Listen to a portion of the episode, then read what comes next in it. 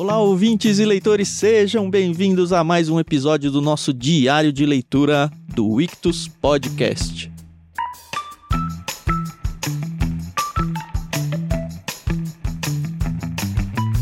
Eu sou o Thiago André Monteiro, arroba Vulgutan, e estou aqui com a minha amiga Carol para conversarmos sobre o livro Os Irmãos Karamazov, de Fyodor Dostoiévski. Mas é óbvio que você sabe que a gente não vai falar sobre o livro inteiro, né? Estamos no meio da leitura e praticamente no meio, né, Carol? Livro 7, É. terminamos hoje capítulos 3 e 4. Tudo bem, Carol? Tudo bem, pessoal? Aqui é a Carol Simão, arroba somente Carol. Segue a gente lá nas redes sociais. Passamos aí de um terço, vai, do livro. Ah, bem mais. Então, um pouco mais. Não bem mais. Um pouco mais. Acho que eu falei isso no episódio passado, mas eu fui olhar, né, pra conferir quantas páginas tinham. 910 páginas. O senhor Dostoiévski. Isso porque é a tradução em português. Eu não sei se é maior ou menor em russo. Não, mas hoje a gente passa da 400. Quase Graças a metade. Deus. Isso aí. é, se você for pensar, já estamos no sétimo livro, né? É verdade. Então, Bom, a gente tava numa angústia danada pra saber o que, que ia acontecer com o nosso querido Aliotia, que resolveu visitar a casa da senhora, da senhorita, né? Ela não é casada. Ou é casada com muitas pessoas, eu não sei. ou menos. É. Mas Aí enfim, vai da interpretação. a gente vai ver o que, que vai acontecer com o nosso querido Aliotia indo para a Toca da Raposa, pra, como o Bilbo foi na Toca da, da Aranha lá. Cara, quando eu tava Hum. lendo esse capítulo, eu me lembrei muito daquela cena do filme onde ele vai na Toca Nossa. da Aranha e ela meio que seduz ele pra entrar e aí dá ruim. É, verdade. Aí, ó, um bom livro pra depois a gente pensar em O Hobbit. É um livro gostoso pra se ler. Não foi no Hobbit isso, foi? Foi o no... Bilbo é do Hobbit. Ah, não, então eu confundi, foi o Frodo. No. Eu tô pensando na cena do Ah. Senhor dos Anéis do filme. Eu tô lendo o Senhor dos Ah, Anéis, mas tá. ainda não, não cheguei na parte em que o Frodo vai pra Toca da Aranha. Mas eu me lembro da angústia ao assistir o filme. Eu nem lembro em qual dos três É. da trilogia. Eu acho que é o último, mas tudo bem, tá valendo. bom, sigamos.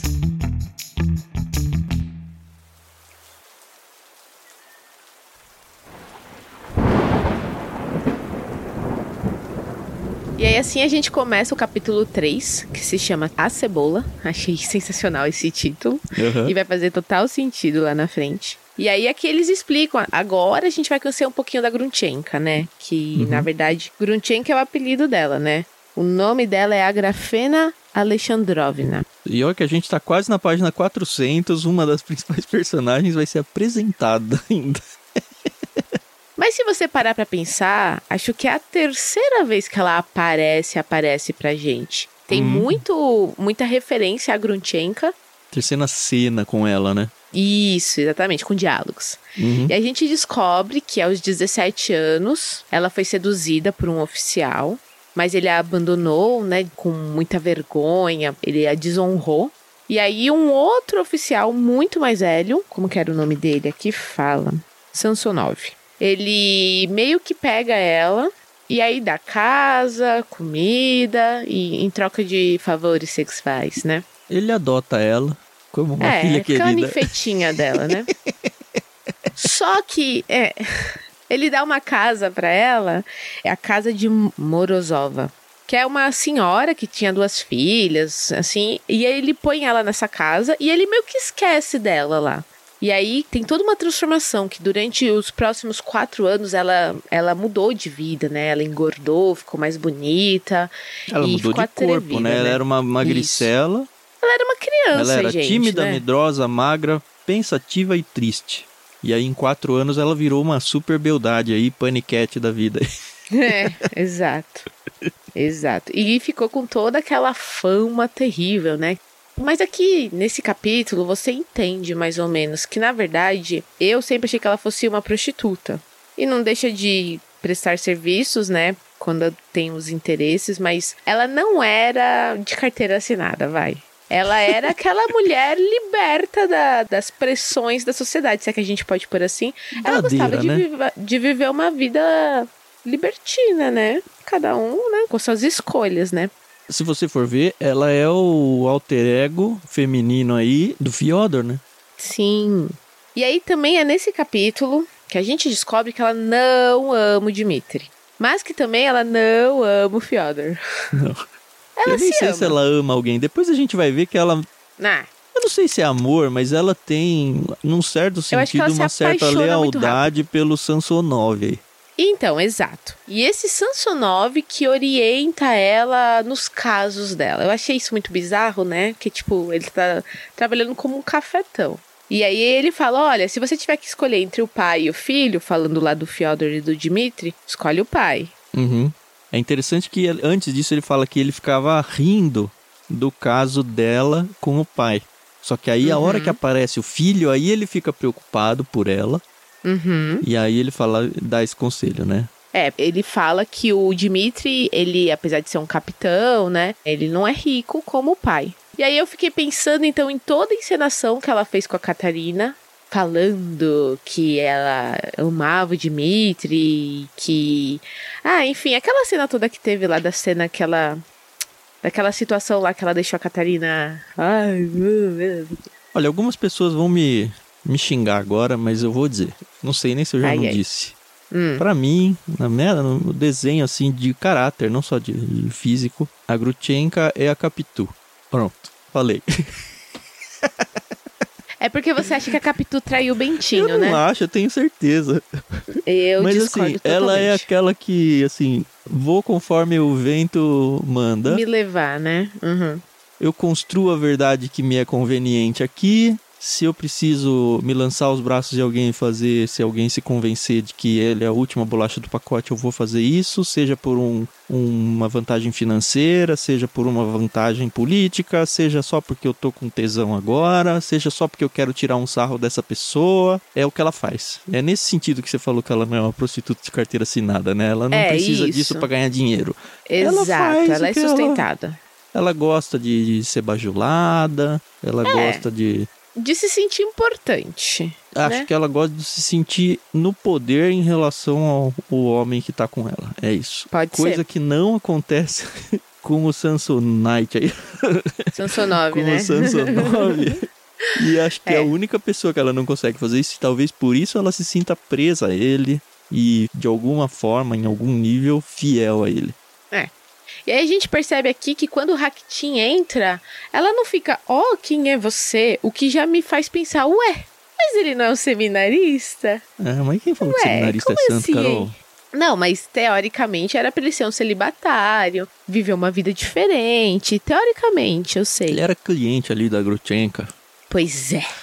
E ele traz o Aliotia exatamente com o intuito do Aliotia cair nas garras da Grunchenka. Uhum. E aí as cenas seguintes são assim, eu fiquei o tempo todo, ai Aliotia, por favor, se mantém fiel a, a Lisa, ou pelo menos aos seus princípios. Você sabe que o seu irmão e seu pai estão brigando por essa mulher. Você vai se meter nessa confusão, você vai ser o terceiro homem da família a se envolver com ela. E isso se o Ivan já não se envolveu também. Aí eu fiquei com toda essa linha de pensamento. E aí, mano, ela começa a conversar com a Aliotia, ela senta no colo dele. E ele, tipo, não, não fala, sai daqui. Ele fica ali naquela situação. Eu falei, ai. ai Ele foi pra chutar ai, o pau da barraca, com muita Carol. raiva.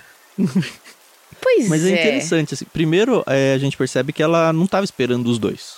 É. Ela estava esperando chegar uma mensagem. E a gente demora do capítulo para descobrir o que, que é isso daí, mas Sim. enfim, é uma mensagem do Samsonov que falou que ele ia voltar e ia mandar buscar ela. É isso. Isso, porque ele tinha ficado viúvo e agora ele queria reaver ela. E ela tava na dúvida, tensa com essa mensagem, o que, que ia acontecer, vou, não vou e tal, e vai ser assunto do finalzinho do capítulo de hoje. E aí Isso. chegam os dois, ela não tá muito afim de receber o Raktin, mas quando vê que o Aliotia tá lá, fala, ai, olha só quem tá aqui. E aí Exato. fica, não, não tenha medo, vem aqui, aquela lábia, aquela sedução, senta no colo dele, vem aqui e tal. E o Raktin dando risada, tirando sarro e tal. Querendo e ela beber só champanhe. dando coice nele, né? É, exato.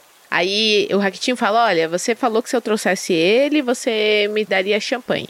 E aí ela manda trazer o champanhe. O Raquitinho bebe, mas o Aliote só dá um golezinho. E aí, por causa disso, ela também não bebe.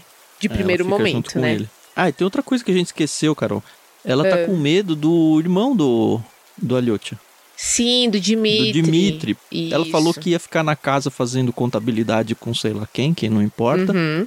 O Dimitri leva ela até lá e fala: Eu venho buscar você à meia-noite aqui, pra sua segurança. E ela se pirulita dali escondida. Isso. Tanto que quando eles chegam, a luz estão tudo apagada, né? E aí fala: Não, deixa Exato. tudo apagado, as cortinas fechadas, porque ele deve estar espreita aqui da minha casa, achando que eu tô aqui. E aí eu não quero que ele saiba que tá aqui. É, complicado, né? Porque a gente descobre então que ela realmente não gosta do Dimitri.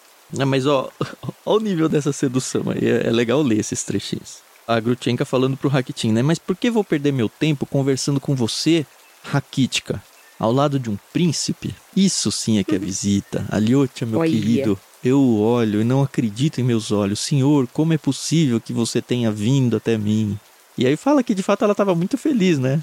Ela não mentiu Tava muito feliz. Seus olhos brilhavam, seus lábios riam, mas riam Ah. alegremente, gentilmente. E aí que vem, né? Por que você tá tão triste, Aliotia? Você tá com medo de mim? Grotchenka sorriu maliciosamente, olhando nos olhos. Ele está Ai, triste, não houve promoção, disse Rakitin. Que promoção? perguntou Grutchenka. Ela não sabia lá do Mestre Zosma, né? Seu Uhum. mestre cheira mal, disse Rakitin. Como assim? Você está brincando? Que brincadeira sem graça. Aliotia, deixe-me sentar em seus joelhos assim. Sentou-se no Ah. colo de Aliotia e, como uma gata carinhosa, seu braço direito envolveu ternamente o pescoço dele. Eu sei como fazê-lo rir, meu pequeno jovem devoto. Você me deixa ficar assim em seus joelhos? Não se incomoda? Se você quiser, eu me levanto. E aí vai, vai. Aí vem a champanhe. aí depois, assim, que eles ficam sabendo que o mestre dele morreu, né? Ele fala, o Isso. mestre dele morreu hoje, o velho Zósimo Santo. Ah, ele Uhum. morreu, eu não sabia, disse ela benzendo-se. Senhor, e eu que estou no seu colo. E aí ela se levanta depressa e sai aí que é, começa aí a eu, só- desfazer, eu né? pensei, droga, o, o Aliotia vai querer que ela sente de novo, mas não aconteceu isso. Então, assim, as minhas esperanças no Aliotia ainda estão vivas. Não, e aí depois que ela sai do colo, o Aliotia fala assim: Olha pro Rakitin, né? Olha, você viu a bondade dela comigo? Vim aqui imaginando encontrar uma alma má, carregada de meus maus sentimentos. Encontrei uma verdadeira irmã, uma alma amorosa, um tesouro. A Grafena Alexandrovna, estou falando de você. Você regenerou a minha alma. Os lábios de Aliotia estremeceram. Faltava aliar. Ele ficou imóvel. Como se realmente ela o tivesse salvado, disse Rakitin com riso malicioso. Ela queria comê-lo, sabia? Pois é. E aí depois, chega Rakitin, disse a Grutchen, calem-se vocês dois. E ela confirma, né, depois, que ela Aham. fala que, de fato, olha, eu tava armando aqui uma arapuca, eu queria ter você, mas só porque, assim, desde que eu te vi e tal, eu... Ah, eu fiquei com vontade de, de pôr mais um tempero aqui na, na bagunça. Não, e aí ela conta a história da cebola, né? Que ela fala, ah, e eu tava aprontando como ele e ele me chamou de irmã. Jamais me esquecerei. Sim, eu sou mal. Aí ela chama o Rakitin de Rakitka. Mas dei uma cebola. Aí, que cebola? Que diabo? Realmente eles estão loucos. E aí ela conta a história, né? Que é uma história que ela ouviu quando ela era pequena. De uma mulher, aliás, na verdade, de um anjo que queria muito salvar a alma de uma mulher que era muito má. E ela i- já estava condenada ao inferno. E aí Deus falou: ó, entrega uma cebola pra ela. Ela já estava no inferno, né? Ela morreu sem deixar Isso. atrás de si uma única virtude. E aí o anjo vai tentar convencer Deus a tirar ela de lá. Exato. E aí Deus fala pro anjo, né? Pega essa cebola, estende a essa mulher no lago, que ela a agarre. O lago de fogo aqui, né? Do inferno. Isso.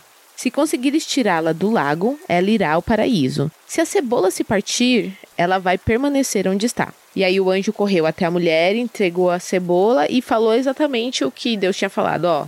Segura a cebola aqui e não deixa ela partir. Com cuidado, começou a retirar a mulher do lago. Quase o conseguira, quando os outros condenados ao lago, vendo que a retiravam, agarraram-se a ela para que também fossem retirados. A mulherzinha era má como uma serpente, começou a dar-lhes pontapés. É a mim que retiram, não vocês. É a minha cebola, não a sua. Mal ela disse isso, a cebola se partiu. E a mulherzinha caiu no lago de fogo, onde queima até hoje. O anjo começou a chorar e partiu. Eis a lenda, Liotia, eu a conheço de cor. pois sou essa mulherzinha má. Vangloriei-me a Raktin de ter dado uma cebola, mas a você direi outra coisa. Em toda a minha vida dei no máximo uma cebola. Eis toda a minha virtude. E aí a gente percebe que ela é, é ruim, que nem essa mulher, que ela, ela tem Ela a sabe, né? oportunidade, é, ela tem até a oportunidade de sair dessa situação, mas ela não consegue. E aí fala, louvando-me você me envergonharia, né?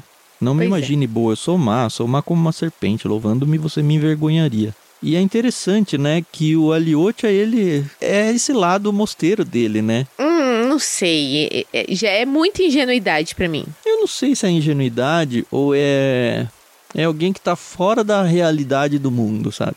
Uhum. Porque se a gente for ver, se eu fizer um comparativo com Jesus e as prostitutas lá no evangelho e tudo, Uhum. Parece que Jesus tem um carinho por elas e não tem nenhum, nenhuma intenção sensual nem nada, sabe? Ele consegue de alguma forma enxergar a vida da pessoa, o sofrimento da pessoa, os motivos que levaram a pessoa a ser daquela forma, de um jeito quase santo, sabe? E Sim. ele faz isso com a Grutchenka. Só que ele não é Cristo, né? Ele é um ser É, humano, ele é um homem. Ele já tinha exato. achado a Grutchenka bonita naquele primeiro encontro, sabe? Tanto que a Uhum. gente ficou angustiado aqui que de fato ele ia cair nos laços dela. Mas parece que ele não, não perdeu esse negócio dele lá. E ele viu, inclusive, que o, o Rakitin tinha cobrado 25 rublos para trazer o Uhum. Aliotia lá. A Grutchenka paga ele na frente do Aliotia. E nem assim o Aliotia fica bravo com o Rakitin. Então, é bem isso que eu tô falando. Esse, o Aliotti, às vezes, ele aparenta uma ingenuidade muito tola. Aquela coisa é você ser ingênuo, mas em certos momentos da sua vida você precisa ter uma malícia até pra você sobreviver, entendeu? Porque senão o mundo vai te engolir. Essa que é a Mas ele verdade. olhou a Grutchenka antes de olhar para si mesmo. Eu acho que foi isso. Por isso que ele chamou ela de santa. Na conversa com o Rakitin, ele fala: olha, ela é melhor do que nós dois juntos, sabe? Uhum. Tanto que ele enxerga, ele que fala pra ela: olha, você é, é- você ama o velho lá. E ela Sim. começa aí, é, eu não sei o que fazer. E ela fala: decide pra mim o que, que eu vou fazer. Porque eu não sei como que eu vou resolver essa situação. Uhum. E tem aqui um, um diálogo entre eles três que eu fiquei muito pensativa. Que o Rakitin, ele tá falando aí as bobagens, né, dele. E aí a Grunchenka fala, ó, fica aí num canto, porque você não ama nós dois. Ela tá se referindo a ela e o Aliotia, né? E aí o Rakitin fala, né, por que, que eu deveria amar vocês? Vocês nunca fizeram nada por mim? E aí, mais uma vez, eu fico pensando, mas ele é um seminarista. Ele aprende que a gente deve amar os outros Uhum. antes de nós mesmos, né? Foi isso que você falou que o Aliotia tá fazendo com a Grunchenka. E eu tenho certeza que o Dostoiévski, ele escreveu isso aqui com, com muita intenção, né? De falar, ó, né? É aquela coisa do joio e do trigo, né? Que os dois crescem juntos, né? Uhum. Mas depois é impossível não diferenciar um do outro, né? E aí a Grunchenka, ela realmente confirma tudo que ela queria devorar o Aliotia, que ela queria ter mais um na sua lista de sedução, Uhum. mas que ela percebeu que ele é diferente. Sim. Que ele é Olha muito só a diferente. defesa dele. Ele fala pro Rakitin. Não é como juiz que lhe falo, mas como o pior dos acusados. Quem sou eu diante dela? Vim aqui nessa casa para me perder. Olha, ele lembra que eu falei, ele foi com segundas Sim. intenções. Aham. Por covardia. Mas ela, depois de cinco anos de sofrimento, mencionando o passado dela com o velho, ao Aham. ouvir uma palavra sincera, perdoa tudo. Tudo esquece e chora. Essa palavra é a mensagem que chegou do velho falando que ele queria ela de volta, né? Sim. Seu sedutor volta, chama, ela o perdoa e corre alegremente a seu encontro, pois ela não vai usar o punhal não. Eu não sou assim, Mitya. Mitya é o apelido do Rakitin, tá? Provavelmente é o nome, porque Rakitin é o Não, sobrenome, né? então, Mitya não é o apelido do Dmitri? Também, mas é porque o Rakitin é sobrenome. Eu acho que é Dmitry Ah, Rakitin ou tá. alguma coisa. Então, Entendi. eu não sou assim, Mitya. Não sei se você é. Para mim é uma lição. Ela é superior a nós. Você já tinha Uhum. ouvido o que ela contou agora? Porque ela tinha acabado de contar toda a história do velho para eles. Não, sem dúvida. Uhum. Pois então, você teria compreendido tudo há muito tempo. Ela também perdoará aquela que foi ofendida anteontem, quando souber de tudo. Essa alma ainda não está reconciliada, é preciso poupá-la. Ela encerra um tesouro, talvez. A Liotia ficou calado, faltava aliar, apesar de irritado, o Raquitinho fitava surpreso, não esperava essas palavras do tranquilo Aliotia. Que advogado! Você está apaixonado por ela? A Grafena a Alexandrovna virou a cabeça do nosso asceta, exclamou rindo sem pudor. E aí a Grutchenka levanta a cabeça, sorri suavemente a Aliotia com a face ainda inchada pelas lágrimas que derramara. Deixe-o, Aliotia, meu anjo. Você vê como ele é. Para que ele falar? Mikhail Osipovich. Oh, é o nome do... Por isso que é Mitya. É Mikhail. Uhum. Mikhail Osipovich, que é outro nome do... que é o nome, né? Do, uhum. do Rakitin aí. Eu queria lhe pedir perdão, mas desisto. Aliotia, venha sentar-se aqui. Tomou-lhe a mão e olhou sorrindo. Diga-me, eu o amo? Sim ou não? Amo meu sedutor? Eu perguntava isso aqui no escuro. Esclareça-me, a hora chegou, eu farei o que você disser. Devo perdoá-lo? E ele responde: Mas você já o perdoou. E ela é verdade.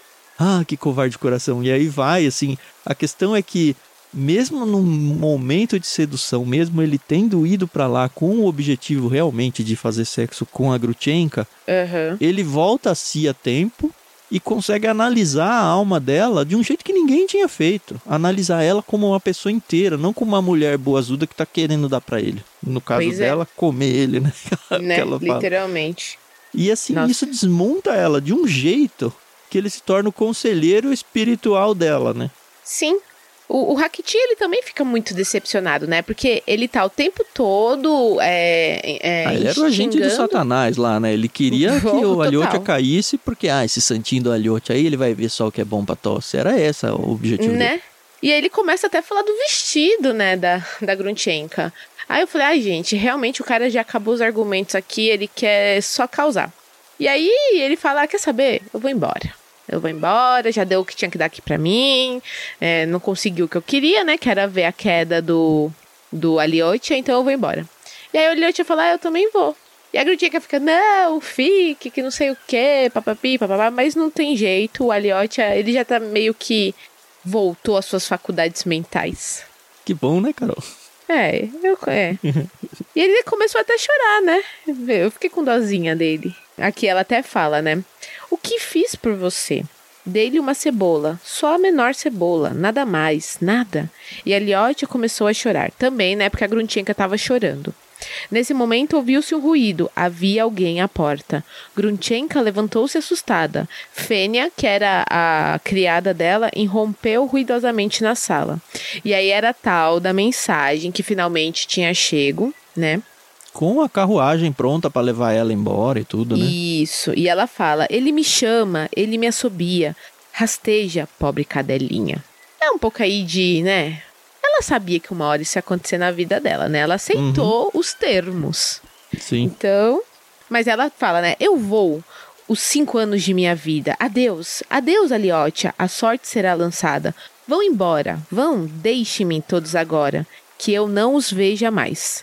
Grutchenka Voa para uma vida nova. Não tenha raiva de mim, Rakitka. Você também não.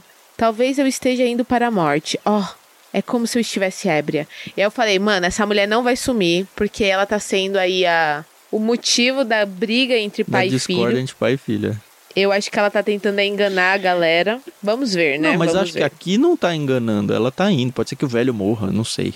Pode ser. E ela volte. Mas assim, ela tá voltando, provavelmente por um bom tempo aí saindo de cena, o que vai causar uma bagunça entre o pai e o filho aí, que vão ficar sem a com os dois por um tempo pelo menos.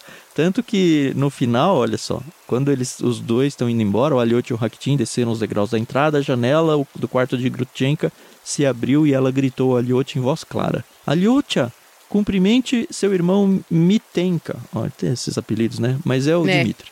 Uhum. Cumprimente o seu irmão Dimitri e diga para não me guardar rancor pelo mal que lhe fiz. E repita-lhe estas palavras: É com um cafajeste que Grutchenka vai ficar, e não com você, coração nobre.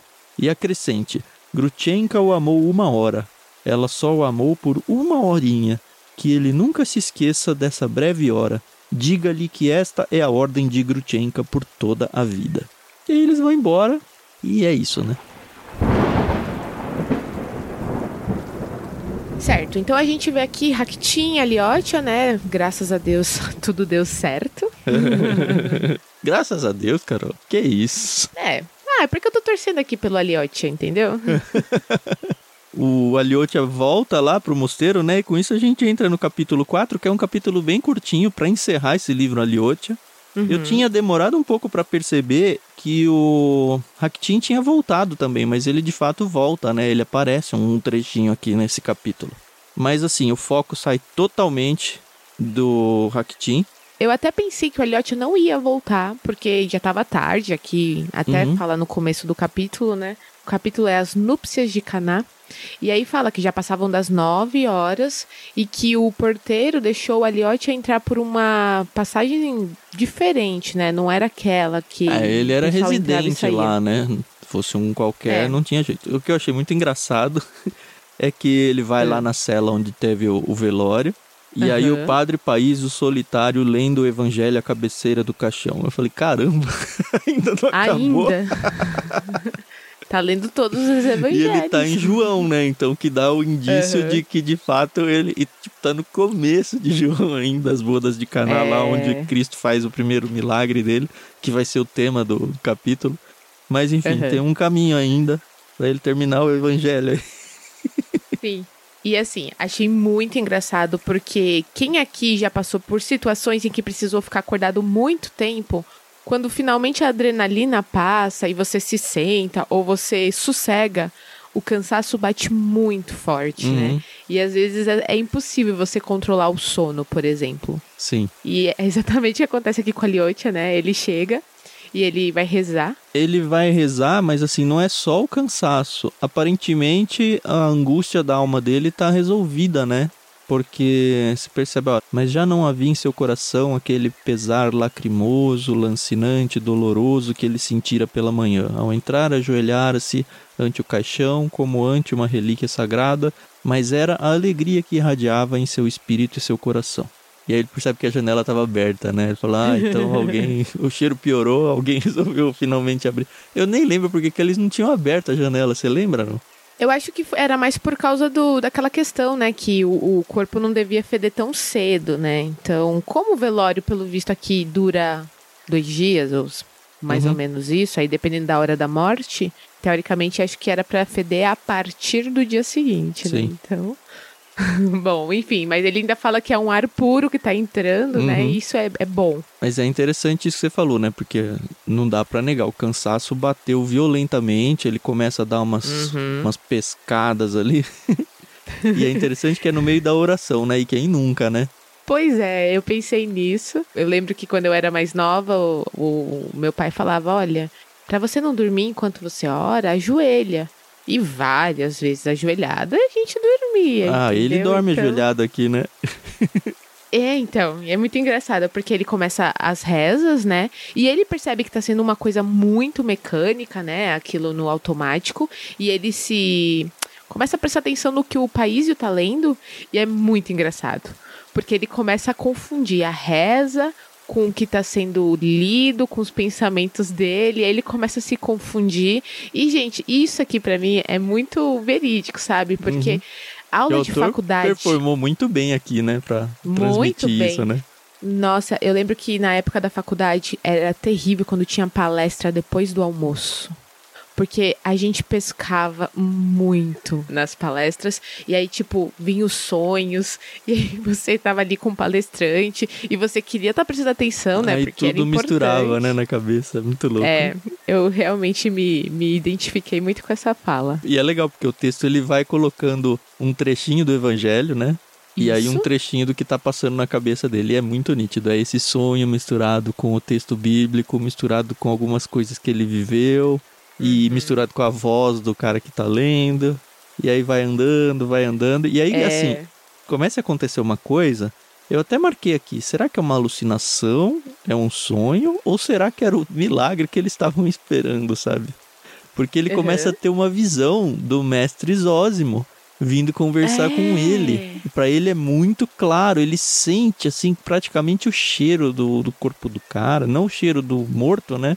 Aham. Uhum ele sente a presença dele ali e aí rola uma conversa bem interessante entre os dois.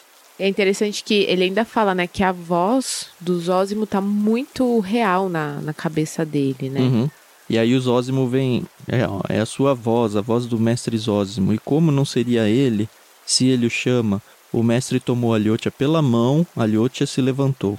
E aí eles começam a conversar e ele fala: Por que você tá surpreso em me ver? Eu dei uma cebola. Voltando ao que a gente viu aí no começo do episódio. E muitos aqui falando, acho que do. É, aqui eu não entendi se ele tá falando das pessoas lá no céu, que ele tá falando com alguém que já foi glorificado, ou muitos aqui no hum. mosteiro, mas enfim. Muitos aqui só deram uma cebola, só uma pequena cebola, cada um. O que são as nossas obras? E aí ele começa a dar uma filosofada aqui bem legal, né? Você também, meu gentil, você também, é. meu gentil jovem, você também soube dar uma cebola a uma faminta hoje. E a gente já viu isso e foi muito legal, né? Comece, Sim. meu querido, comece a sua obra, meu gentil. Você vê o, o nosso sol? Você o vê? Estou aterrado, tenho medo, não ouso olhar, murmurou Aliotia. Não o tema. Comparado a nós, ele em letra maiúscula aqui, né? Que é Deus, uhum. comparado a nós, ele é temível por seu poder, terrível por sua grandeza, mas ele é infinitamente clemente, por amor ele se fez igual a nós e partilha a nossa alegria, transforma a água em vinho e aí trazendo a, a, ao texto que o país está lendo, né, que é o da boda de Caná, é essa transformação da água em vinho, para uhum. que a alegria dos convidados não seque espera novos convidados, sempre chama outros e agora para sempre. Veja, estão trazendo vinho novo, veja, enchem as talhas. Ardia algo no coração de Aliote, algo preenchia até o sofrimento. Lágrimas de êxtase buscavam transbordar de sua alma. Ele estendeu os braços, deu um grito e despertou. E aí ficou claro para mim que foi um sonho ou de repente o Zózimo apareceu para ele mesmo no sonho, não sei, Pode né? Pode ser, né? Uhum. Eu acredito que foi um sonho, porque teve aí a menção da cebola, né? Que foi a história com a Grunchenka.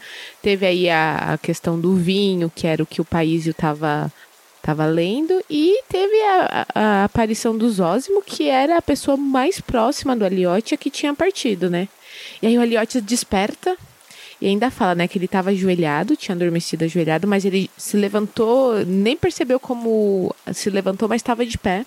E achei legal, porque assim, de repente ele tava revigorado, né? É, ele sai da cela, vai no céu aberto, que eu achei muito cinematográfica até essa cena. Assim. Sim. Assim. Ele sim, cai exatamente. no chão, sua alma cheia de êxtase tinha sede de liberdade, sede de espaço. Em cima dele, amplamente, estendia-se ao infinito a abóboda celeste, cheia de estrelas calmas e cintilantes. Um pouco mais abaixo, Aliotia de pé olhava e de repente, como fulminado, caiu sobre a terra. Não sabia por que abraçava a terra. Isso fez uma alusão ao que o Zósimo fazia sempre, né? Lembra disso? Uhum. Não sabia uhum. por que abraçava a terra. Não sabia por que sentia uma vontade irresistível de beijá-la. De beijá-la toda, inteiramente, mas beijava, chorando, soluçando, regando-a com suas lágrimas, jurando amá-la ao infinito, amá-la eternamente, Rega a terra com as suas lágrimas de alegria e ama essas lágrimas. Essas palavras ecoaram em sua alma. Por que ele chorava? Ah, ele chorava em seu êxtase. E aí o texto vai seguindo, vai seguindo, aí volta aquela questão de ah, desejava perdoar a todos por tudo, pedir perdão, ah, não por ele, mas por todos, por todos e por tudo. E aí vem o final do livro, livro 7, uhum. né? Que é uhum. maravilhoso assim. Ele cai na terra, e ah, vou ler melhor. Ao cair sobre é. a terra há instantes, ele era ainda um frágil adolescente, mas se levantou já sendo um firme combatente por toda a vida. Teve consciência disso e sentiu-o de repente no próprio momento de seu êxtase e nunca mais, nunca mais Aliotia pôde se esquecer desse instante. Alguém visitou a minha alma nesse instante. E aí, três dias depois, ele deixa o mosteiro, conforme o, o mestre dele queria, para estar no mundo. Ah, eu Sim. achei demais, assim, eu acho que é, é o que o texto colocou, assim, ele virou adulto agora, sabe? Ele virou a chave na vida dele e agora ele vai viver o que precisa ser vivido. Exato. E assim, o que eu entendi aqui desse finalzinho é porque realmente virou a chave e o Aliotia, ele tinha que estar é, resolvido consigo mesmo para poder começar a enfrentar os problemas que agora o mundo vai apresentar para ele. Uhum. Então ele sabe que a família dele é muito problemática e que ele vai ter que ser o conciliador. Isso é uma coisa que eu tô imaginando, mas o que eu entendi realmente é que o Aliotia ele precisava ter essa essa mudança interna para poder falar agora eu preciso ajudar a minha família de verdade. E ele tinha que resolver a questão espiritual da vida dele também, porque ele acabou Sim. de ter uma crise de fé aí, a gente viu e parece que até isso foi resolvido. Uhum.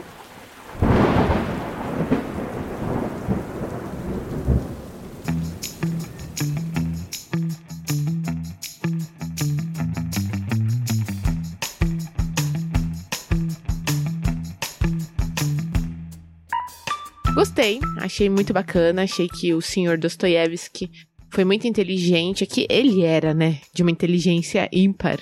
Uhum. E é o tipo de pessoa que eu vou querer conversar quando eu estiver nos céus. Tomara que ele esteja lá, né? Tomara, né? Beleza, a gente termina então o capítulo que falou do Aliote. Agora a gente vai entrar no livro 8, Mitya, que acredito que uhum. seja o. Tem tanto Mitya no livro, né? Mas acho que é o é. Dimitri, né? Que é o outro irmão. Isso. Eu espero que seja. É. e vamos ver. Você ouvinte, continue com a gente. Passamos finalmente da página 400, quase metade do livro aí. E espero que você esteja empolgado com a gente. A história tá bem legal. O autor fica passeando aí por um personagem por personagem, a gente vai conhecendo melhor cada um deles e o enredo tá uhum. se armando. Eu ainda acredito que vai acontecer algum assassinato, acho que tá perto, vamos ver. É, eu também espero, né? Lembrando mais uma vez que toda essa situação ela se passa no passado. Ah, Lá é nos verdade. primeiros capítulos, o autor falou que a gente precisava visitar o passado para entender o que estava acontecendo. Uhum. Em algum momento vai dar um grande salto de tempo aí, é isso, né? Isso, exatamente. E tô empolgada, espera aí que chegue logo pra gente poder ver o que tá acontecendo. E é só, é uma grande novela com vários núcleos e tem sido muito gostoso. Legal. Muito. Senhores ouvintes, muito obrigado mais uma vez por acompanhar esse diário de leitura. Na descrição desse programa tem todas as informações que você precisa. Olha, você precisa saber. Então gasta aí dois, três minutinhos lendo, porque lá você vai conhecer o Clube Ictus. Lá você vai conhecer como você pode ajudar a gente fazendo compras pela Amazon, se tornando um dos nossos mantenedores. E isso de verdade é muito importante para a gente, tá? A gente produz um conteúdo muito vasto, de muita qualidade, de graça e não sai de graça para produzir isso tudo, tá? Então a gente de verdade se você gosta do que a gente faz, precisa sempre da ajuda financeira de vocês. E aí na descrição tem todas as formas de você ajudar a gente. E aí você vê aqui faz mais sentido para você, tá bom? No mínimo, você tem a obrigação de ficar mostrando esses episódios ou esses podcasts para outras pessoas, tá bom? Isso aí. É isso. Muito obrigado e até o próximo episódio, então. Muito obrigada, pessoal. A gente se ouve no próximo episódio. E como o Tam falou, compartilha aí com um amigo Fique em casa, se você puder. Se cuide. E aí a gente se ouve no próximo episódio. Eu fui redundante, mas é isso. tchau, tchau, galera.